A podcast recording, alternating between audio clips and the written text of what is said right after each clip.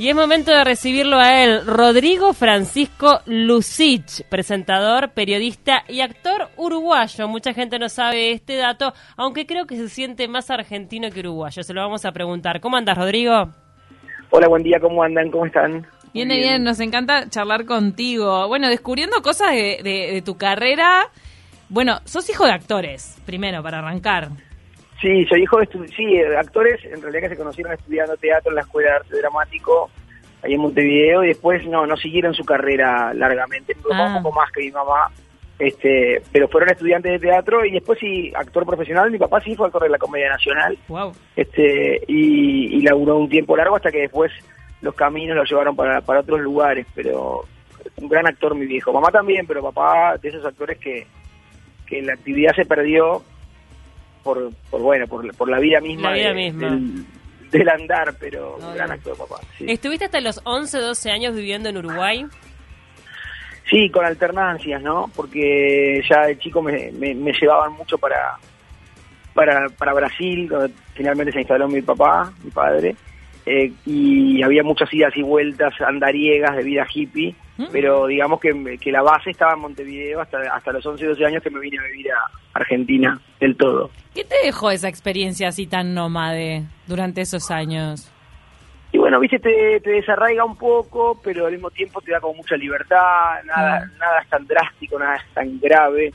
Cuando uno sobrevive más de chico en, algunos, en algunas distancias, después todo, todo, todo pesa menos, uno tiene como otra liviandad para tomar decisiones en la vida, para no aferrarse nada, a nada demasiado, saber que puedes tener tal cosa y mañana puedes no tenerla. Eh, no sé, te, da como, te, te anda, más liviano por la vida. Eso está bueno. Para la pandemia sirve un montón. Sí, obvio, desarraigate porque... Para la pandemia a mí me recibió porque yo, yo sentí que yo había hecho cuarentenas en mi vida varias veces. Claro. Entonces, eh, nosotros en Argentina que tuvimos cuarentena muy cerrada, aunque yo trabajé siempre, nunca me quedé encerrado, eh, de todas maneras uno sí tampoco lo sintió como lo peor del mundo, ¿viste? Como esa cosa tan que para mucha gente fue un golpe anímico mucho más mucho más fuerte. Por eso digo, la verdad que es todo positivo. Nada nada que vos digas, bueno, ¿viste? Me mancó la niñez ni mucho menos. Y ahí te, fuiste, a vivir a Pilar con tu vieja, bueno, hiciste el liceo allá en Argentina. ¿Y en qué momento te fuiste perfilando para la comunicación?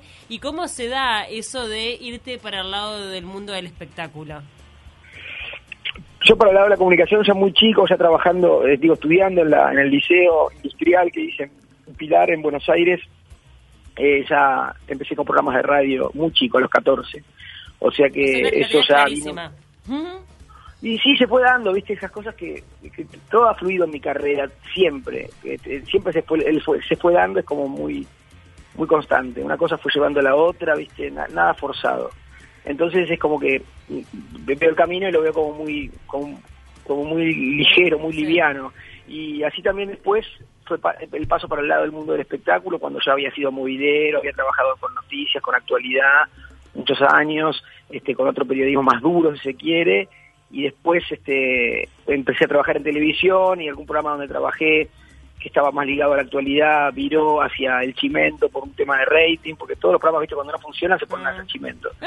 Es como medio... En Argentina pasa eso, es increíble, pero digo, hasta los, informativos, digo, tienen un montón de chimento. ¿Cuál es, cuál es tu lectura sobre eso? Para vos, ¿qué ¿qué le atrae a la gente? A la audiencia que prende la tele. Y bueno, digamos que son temas que le, que le, importan a todos y que no le importan a nadie. Entonces es como, digamos, este, esa, en, ese, en ese vaivén, eh, digamos que es una apuesta bastante sencilla y al mismo tiempo tampoco te compromete a un punto de decir, bueno, quise hacer el, el que hacía grandes reportajes y termina haciendo chimentos. Entonces es como, es como, es como medio la salida. Lo que pasa es que no todo el mundo lo sabe hacer, hay gente que lo hace horrible, pero bueno, hay programas de juegos que capaz que empiezan con programas de juegos y a las dos semanas no les fue bien y se ponen a hacer chimentos. Es como medio la, la fácil. Este, después, bueno, que, insisto, hay que saber hacerlo, ese es otro otro vaivén. Pero bueno, eh, eso pasa. Y en ese caso me, tocó un programa así, entonces quedé en ese momento envuelto en esa vorágine y después me dediqué me dediqué a eso durante, muchos años hasta el día de hoy hasta conducir el programa más importante como es Intrusos ahora, sos presentador pero a mí me encantaría que, me contaras cómo es ser movilero en, en, Argentina y movilero de variedades porque hacías todo tipo de móviles ¿no? Sí todo tipo de móviles. Y es, es picante es picante. A veces, eh, yo, yo veo en la tele argentina que dejan a un movilero tipo eh, 20 minutos al aire y que tienen que hacer como toda una historia y, viste, como, como que los móviles son largos porque son como parte importante de los programas. y las allá. guardias que hay que hacer a veces, ¿no? Sí. Mm, sí, yo fui movilero de radio, ¿no? Sí. Eh, no de televisión. Fui movilero de radio en una radio grande de Buenos Aires, que es Radio 10. Sí, sí. Eh, y trabajábamos con mucha presión, porque era una época que la radio era una radio nueva, estaba posicionándose y tenía un objetivo muy claro que era ponerse primera en la audiencia, cosa que consiguió bastante rápido, pero bueno, eh, a riesgo de, de dejarnos prácticamente en encefalograma plano a lo que Claro. trabajábamos Ay, ahí. ay. Porque la, la- la verdad que laburábamos muchas horas, éramos chicos. Con las chico, primicias. chico. Tampoco era tan chico, pero tenía 25, pues, a ver, déjame pensar, tenía, sí, 26, sí, 25 años más o menos tenía. Eh, y, y andaba, andaba a lo loco, sí, por las primicias, por la exclusiva, por conseguir la nota, por no moverse del lugar de los hechos, Ay, hasta que no te hasta que no te daban la orden de salir, aunque tu horario se haya terminado. Y bueno, yo laburaba de tarde, noche, o sea que arrancaba tipo 2 de la tarde y terminaba, mi horario terminaba a las 10, pero podía terminar a las 12 eh, o más. He, he llegado a estar en épocas de, de mucha tensión política, cuando cayó el gobierno de la Rúa, he llegado a estar 48 horas en la calle, Ay, ay, qué ay. Ahora, sin, volver a, sin volver a mi casa.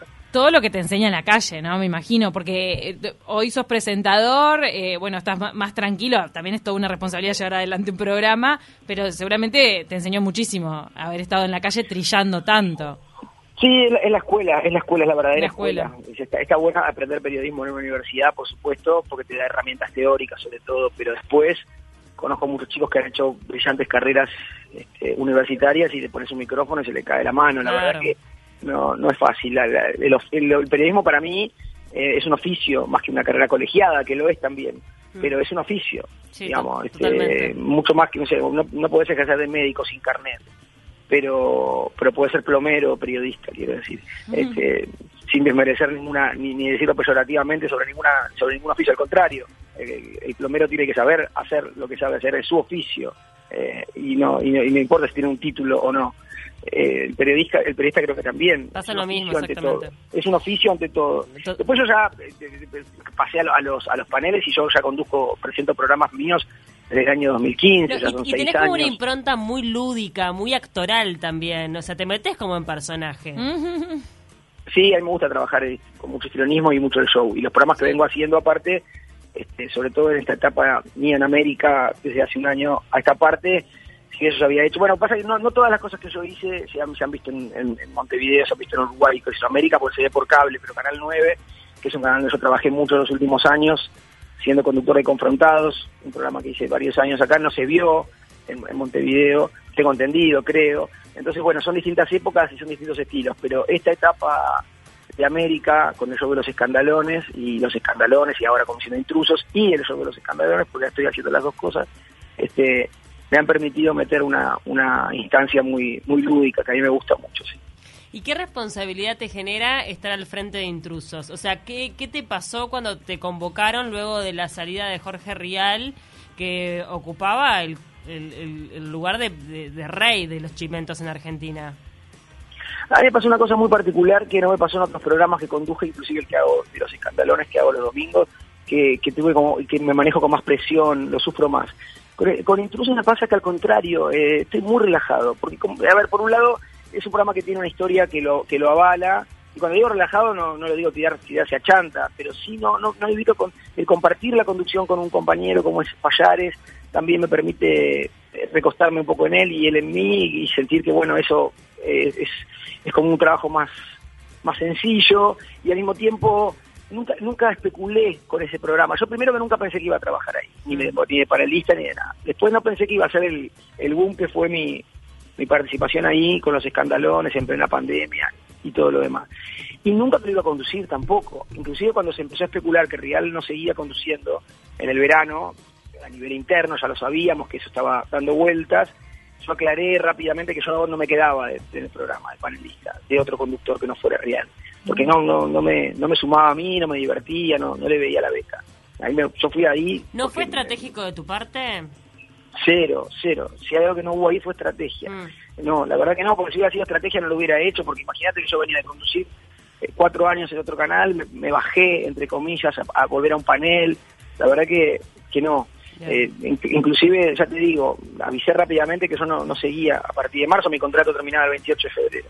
Así que yo ahí tenía varias propuestas inclusive para hacer otras cosas, para acompañar a otros conductores, para conducir. O sea que la verdad es que cosa que, que uno agradece y que es como el sueño de, toda la vida, que te llaman de muchos lugares para trabajar y cuando te pasa no, no, es lindo. Mm. Porque no, porque no, porque vos querés, yo quisiera decirle que sí a todo. Este, entonces, eh, me, resulta muy feo decir que no a un trabajo, tener que elegir, decir, ay, pero si elegí lo otro, me viste, es horrible. Este, la verdad que no, no, no es tan simpático como, como lo que al ego le puede producir que te llamen de varios lugares. Pero bueno, volviendo a eso, le dije que no, que yo no seguía, que, que la verdad que ya estaba para mí que, cumplido, que era trabajar con Real, que era como una, una cuenta pendiente y acompañarlo a él y de última trabajar en Intrusos, que si bien no estaban mis planes, no dejó de ser toda una novedad para mí y bla, bla, bla. Y ya estaba bárbaro, perfecto. Entonces, bueno, cuando me dicen que, que lo podemos conducir con Payares, bueno, ahí surgió, pero como que como yo no lo estaba especulando, mm, no me generó tanto cimbronazo, ¿entendés? dije, bueno, vamos para adelante y acá estamos arrancando, de hecho, hace tres semanas. Desde que vos empezaste a trabajar con, con, la farándula y el mundo del espectáculo hasta ahora, ¿te parece que ha cambiado la forma de, de hablar de, de la vida privada de los famosos? Vía privada pública, porque sabemos que en Argentina muchas veces la vida privada es pública, pero... Y sí, porque aparte lo primero que la, hacen pública son los famosos, digamos, sobre todo cuando suben mucho a sus redes y comparten lo que ellos tienen ganas y demás. El género se ha desvirtuado en tanto y en cuanto este este género era un, era un género de descubrir justamente eso, ¿no? La vida privada, tener una foto de un famoso. Si ahora la foto la sube famoso, la verdad que, digamos, ¿dónde está el, el, objetivo del, del, del programa, del género en sí mismo? Digamos, cambió mucho. En todo caso, analizamos lo que ya ellos hacen público. y, lo que no, y, lo que no hacen público no, no, nos vamos a enterar nunca. Pero hoy, por ejemplo, una Zulma Lobato sería políticamente incorrecto. Y porque cambió la comunicación en, un sentido, para mí, extremo. Lo que pasa es que, como todo, cuando vos restringís, es como no hacer la dieta, ¿viste? Mm. Eh, haces ayuno intermitente, no comes durante mucho tiempo, te, te, cuidas mucho, mucho, mucho, mucho, y el día que derrapás engordás 10 kilos. Porque te liberás. Acá pasó al revés en todo caso estamos en una dieta estricta, y entonces estamos en una cosa que todo molesta, todo es susceptible, todo es doble sentido, mm. siempre hay un ofendido porque no hay manera de hablar de una cosa sin que se ofenda otra parte, Vamos, estamos en un... En mucha susceptibilidad. claro, qué, sé yo, estamos como en, el, en, la, en la contra de lo que fue el destape después de la dictadura, qué sé yo, es como que ahora estamos en una cosa muy dictatorial inclusive, que las redes son muy, muy dictatoriales, ¿viste? Este, para, para saber lo que está bien y lo que está mal, hay mucho dedo acusador, todo es cuestionable, todo es cuestionado. Entonces hay una cosa como que de, ponerse 20 filtros, en general yo me pongo 14, no me pongo 20, capaz que me pongo menos inclusive, depende del día. Y, entonces ahí también después viene el reproche, porque este, porque aquello, y porque dijiste, y porque no dijiste, y vos fijate. Bueno, entonces eh, a mí me, exaspera esa, esa corrección política al extremo. Creo que como todo, el día que soltemos la dieta vamos a engordar 20 kilos de vuelta. Mm, este, me parece que ahí y sí, viste, a mí por eso ni, ni chicha ni limonada, ni, tanto ni mucho, pero bueno, hoy es la que toca, entonces también, entonces eh, hoy una suma lobato, ciertos personajes no entrarían, este, o ciertos comentarios, ciertos chistes, o cierto, para algunas cosas para bien, por supuesto, ¿no? Eh, no, todo es que, que, está mal, digo, hay, hay cosas que está bueno que no se digan más, o, o, que no se, no se use más cierta manera de dirigir, sobre todo a la mujer, este, que es un poco lo más, lo más notorio, y, donde, bueno, hay, hay cosas que ya no van a volver a pasar, hay temas de los que no se va a volver a hablar, uh no va a ser nunca más. Una cámara oculta con 10 tipos en pelota este, y una mina este, acosada. Bueno, eso, por eso, lo que pasa es que también hay mucha hipocresía, se le, se le cae al chimento este, con, con mucha facilidad, es el género más vapuleado, porque somos los botones que nos metemos en la vida de la gente, después hay cosas mucho peores, mucho peores. Justo el otro día nos hacían una nota con Adrián para la revista Gente, que, que va a salir ahora, este, en, este, en, este, en este número de este mes, en la edición impresa, y nos preguntaban, que, siempre es una, una, pregunta muy muy habitual cuando doy reportajes, cuál es el límite mm. y cuáles son los códigos. Se nos pregunta mucho, se nos achaca mucho a los que hacemos este género, y no se, y no se le pregunta a los periodistas políticos que operan, cobran sobre, este, mm. tiran, tiran fake news permanentemente, digo, ¿y cuáles son los códigos de esa gente? Digo, son muy cuestionados y en realidad nosotros hacemos periodismo de edificio, lo nuestro es muy, es muy simple. Bueno, fulano se acostó con Mengano y se enojó fulano. Y se pelearon. eh, claro, viste, es, una es jue- es un juego de chico, la verdad. Rodrigo, el chimento más jugoso es una infidelidad, es un embarazo, es un próximo casamiento, una nueva relación. ¿Cuál es? eh, ¿Cuál te No, parece que es el que rinde divierte- más? A mí, a mí lo que más me divierte son, son los, los las polémicas, las agarradas, las puteadas. Los, Ah, puteada. Oh, te gusta el intercambio, mira. El otro día, justo acá en Uruguay, cuando se despidió Intrusos, hicieron un hilo de todos los quilombos que hubo ¿Lo viste? en, en Intrusos. Agustín O sea, Gil lo hizo. La gente se pegaba, no, hubo de todo. o sea, Desmayos. bueno, pero era, desmayos, era otro. Qué era otra tele. Era otra tele. Era, era, otra, era otra tele. Lo que pasa es que también, por eso esto de las redes hace que, bueno, que nos podamos divertir con un hilo de cosas que pasaron durante 20 años y que no nos podamos divertir tanto ahora, ¿viste? Eh, ¿Viste el TikTok y todas esas cosas de, de los hilos de Twitter, ¿viste? Son divertidos esos videos, pero ya, ya pasaron todas esas cosas. este, me- a, a mí me, divert- me divertiría más. No te digo que pasen ahora, no las mismas, otras, o algunas sí, otras no, pero lo que pasa es que, insisto, hemos caído en una corrección política que hace que entonces nos tenemos que divertir viendo eso que pasó porque no nos animamos a hacerlo ahora. Creo que de las cosas más jugosas es cuando vos enfrentás a dos personas que están peleadas y las sentás juntas, que en el hilo ese había, varias. Mucha, mucha de esas. que se odian y los pones justo frente a frente, ay mamita, eso es todo el morbo, el parece morbo. explota el rating. Nos mandan Lo que mensajes. pasa es que no pasa más. Esas cosas vos decís que no, no los enfrentan más por el no, COVID. no pasan Ah, más. No, por no. el COVID. Lamentablemente no pasan más. Nos mandan acá mensaje que Vane Moreira, nuestra productora, te ama desde que es chica. Así, una declaración de Ay, amor. gracias, Abane Moreira. Ahora, Un eh, grande. Rodrigo, ¿qué tan cuidadoso sos vos de tu vida privada? Te digo porque viste que a veces ha pasado algún caso. Se me ocurre ahora este esta chica, la Toyanina La Torre, Sí, que Ah. hablaba de todo el mundo y en un momento ella terminó siendo la protagonista. sí, qué momento. ¿Vos qué tan bueno, cuidadoso sos es- en, en- en ese aspecto? Bueno, creo que no tengo el culo tan sucio. Eh, Me parece que tampoco te- tengo nada nada tan complicado. Este, creo, o sea, salvo que mañana aparezca una cosa de mi novio este, eh, en alguna situación comprometida que, que no sea conmigo, que puede pasar.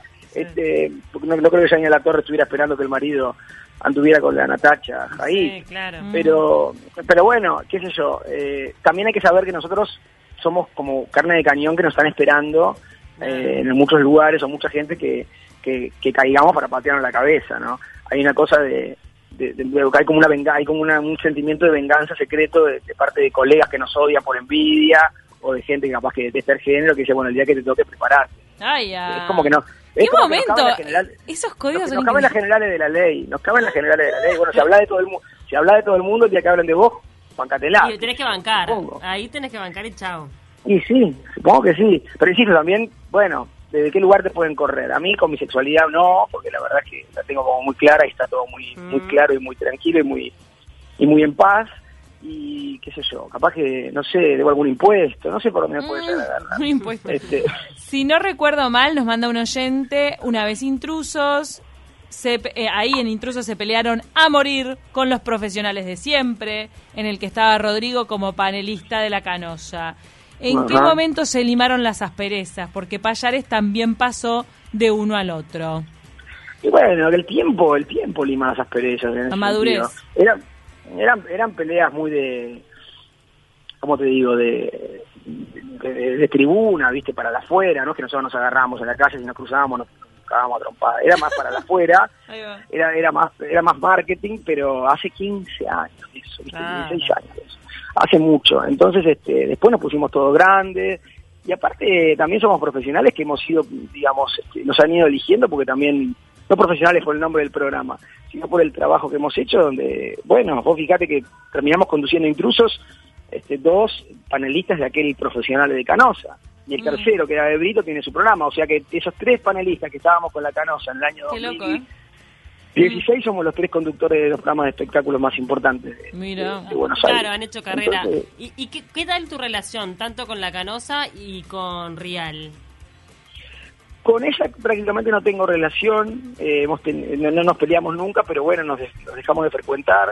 Este, ella ahora está un poco ofendida por alguna cosa que yo dije cuando tomó ese dióxido de cloro Mm. este, el año pasado. Ah, era muy eso se supo- criticable. se supo allá Sí, era- y sí, viste, fue se, va raro. la, se, va la, se va la mierda. Entonces, bueno, este, alguna cosa que dije creo que no le gustó. El otro día me la crucé en el canal, me saludó bien, pero tranqui. Mm. Este, na- nada, nada muy efusivo. tampoco se me iban, se me iban los brazos para, para arrojarme Ah. de ella, pero, pero bien, este, nada, eh, y con Rial, bueno, tengo una relación más, sí, todo bien, y con Rial tengo una relación más cercana porque laburamos hace muy poquito y ahora seguramente yo voy a hacer alguna, alguna cosa también en el programa que él va a empezar, o sea que hay buena onda, hay buena, y conmigo él se ha portado divino, ha sido muy generoso. ¿Qué tan pendiente estás de, de Uruguay? Vos tenés familia acá todavía que están laburando todo, pero... Eh, o sea, ¿seguís cosas en Uruguay? ¿Venís cada tanto? No te sentís uruguayo, Sí. ¿verdad, Rodrigo? Sí, ¿cómo no me voy a sentir uruguayo? Ah, Sí, por yo- supuesto. Yo pensé que te sentías más No. argentino que uruguayo. Ah, uno es de donde es, este, no- más allá de cómo de dónde se sienta. Eso no, no significa que yo esté muy acostumbrado y, y, y sí, te- mi lugar en el mundo sea Buenos Aires, lógicamente. Vivo acá hace treinta y pico de años. Pero la verdad es que soy uruguayo, no, no, no, no, no, no, no negaría eso, ni, ni tengo por qué. Tengo, tengo ahí a mi hermana, una de mis hermanas, este, que vive en Neptunia, que labura en la tele también, y labura con, con comida saludable y Ay, qué rico. con un montón de cosas ricas para, para bebés y para madres, Mm. este, que le va muy bien además. Y mm, que de paso la chivea se llama Jacinta, Jacinta Luna, Lucich, este, la buscan así, este, creo, creo, no estoy seguro si su cuenta es Jacinta Luna o Jaciluna, pero por ahí.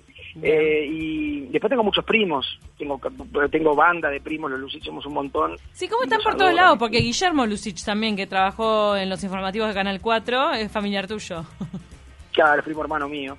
Y bueno, tengo, tengo somos como 20, 20 o más de 20 Y, primos y vos hermanos. sos el dueño del Arboretum Lucich. Ojalá, ¿Verdad? ojalá fuera yo. Ah, mentira. Fake. Iba a tirar una fake news.